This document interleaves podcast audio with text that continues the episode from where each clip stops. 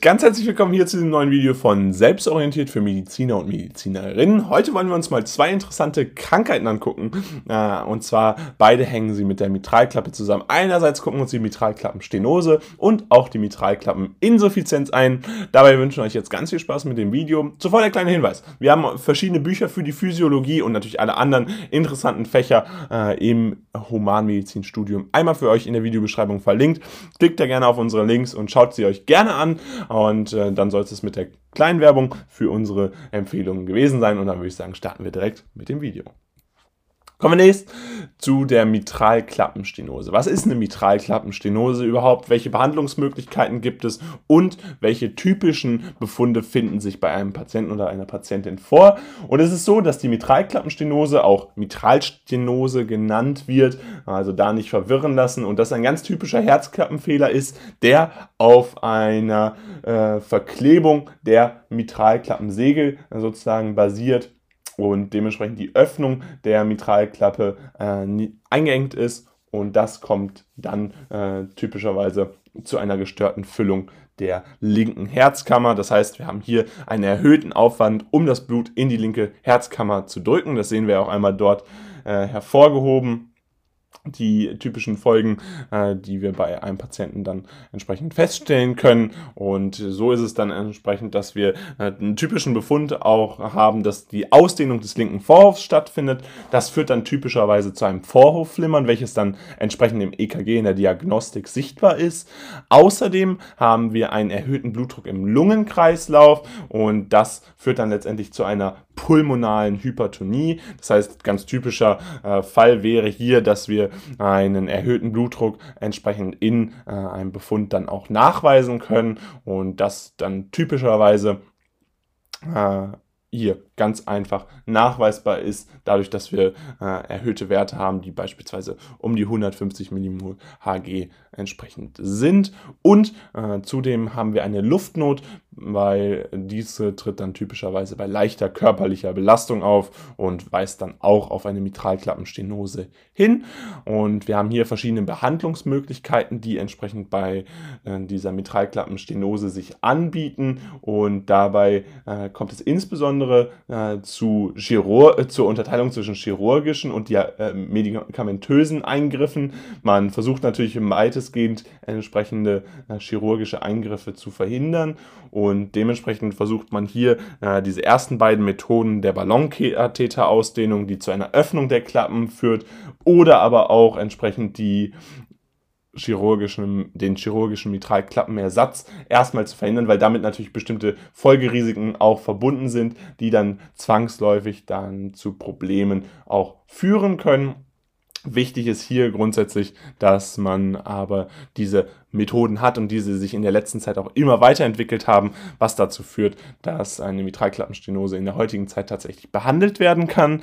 Äh, man hat aber grundsätzlich die Möglichkeit, dass Diuretika sowie Antikoagulantien bzw. Blutverdünner genutzt werden können. Diuretika sind wassertreibend bzw. man nutzt dann auch langwirksame Nitrate, die dann äh, die Luftnot lindern sollen und die körperliche Belastungsgrenze anheben sollen. Antikoagulantien bzw. Blutverdünner werden dann eingesetzt, dass man versucht, praktisch Folgeerkrankungen zu verhindern, nämlich die Bildung von Blutgerinnseln und dadurch äh, versucht man zu verhindern, dass entsprechend eine Verstopfung lebenswichtiger Gefäße stattfindet. Häufig werden beide Therapien aber auch kombiniert, das heißt, dass eine chirurgische Therapie entsprechend mit diesen verschiedenen äh, medikamentösen Eingriffen dann kombiniert wird und entsprechend ja Folgeerscheinungen gelindert werden können. Und das soll die Mitralklappenstenose sein.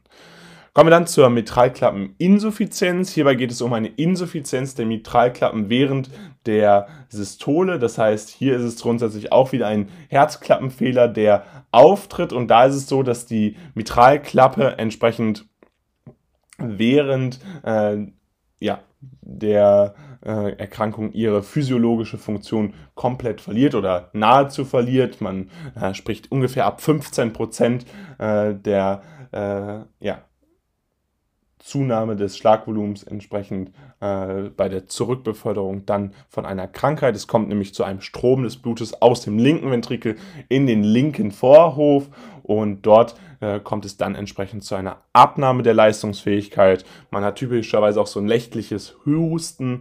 Das äh, ist typischerweise auch so ein bisschen als dieses typische Herzhusten bezeichnet worden. Und äh, letztendlich kommt es auch zu einer äh, fortschreitenden Dilatation des Klappenrings. Man hat eine verlängerte Systole, die dann natürlich auch äh, diagnostisch nachgewiesen werden kann. Und man hat einen erhöhten Pera peripheren Widerstand, was dann zu den Folgeerkrankungen führt, die entsprechend auch nachweisbar sind, nämlich äh, zu einer Hypertonie oder zu einer Aortenstenose, die auch ganz typischerweise äh, nachweisbar sind. Und da man ja zwischen Vorhof und Komma, äh, Kammer dann entsprechend ein ersteigertes Volumen hat, führt das letztendlich dazu, dass der Blutdruck in den Pulmonalvenen auch ansteigt und das wiederum führt auch zu einer pulmonalen äh, Hypertonie, die dann äh, eine Rechtsherzbelastung damit einhergehend hat.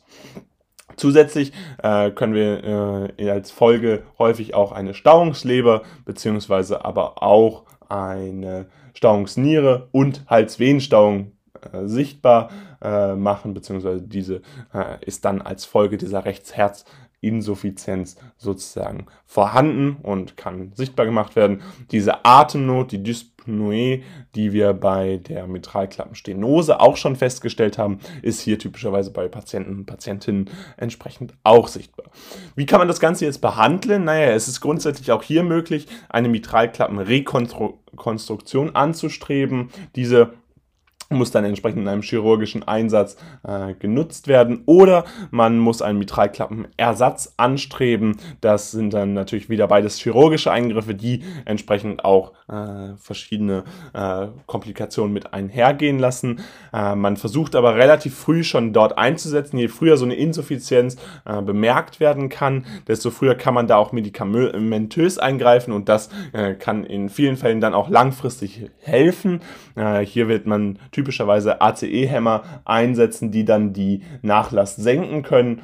Oder man versucht dann entsprechende Grunderkrankungen, äh, die dann eine Progression äh, ja, praktisch begleiten würden, äh, zu verhindern beziehungsweise ja, durch eine, einen medikamentösen Einsatz, durch eine medikamentöse Therapie dann konsequent zu behandeln. Und da geht es dann tatsächlich zum Beispiel um eine arterielle Hypertonie oder eine Endo Endokarditis sowie aber auch verschiedene KAK. Und genau das sind alles wichtige Informationen zur Mitralklappeninsuffizienz. Und damit soll es erstmal grundsätzlich gewesen sein. Wir wollen euch das Wichtigste aber nochmal zusammenfassen, was ihr wissen müsst, damit ihr äh, ja, ausgerüstet seid für äh, die nächsten Abfragen. Bei der Mitralklappenstenose ist es so, dass es hier zu einer Ausdehnung des linken Vorhofs kommt. Der, äh, das Ganze basiert auf einem erhöhten Aufwand, um das Blut entsprechend in die linke Herzkammer zu drücken. Es handelt sich um einen Herzklappenfehler. Ähm, und hier ist es so, dass es zu Vorhofflimmern kommen kann, zu pulmonalen Hypertonie sowie aber auch zur Luftnot bei leichter körperlicher Belastung. Grundsätzlich sind verschiedene Behandlungsmöglichkeiten möglich, äh, unter anderem natürlich der chirurgische Einsatz mit einer chirurgischen chirurgischen Mitralklappenersatz oder einer Ballonkatheter-Ausdehnung, die zu der Öffnung der Klappen führt.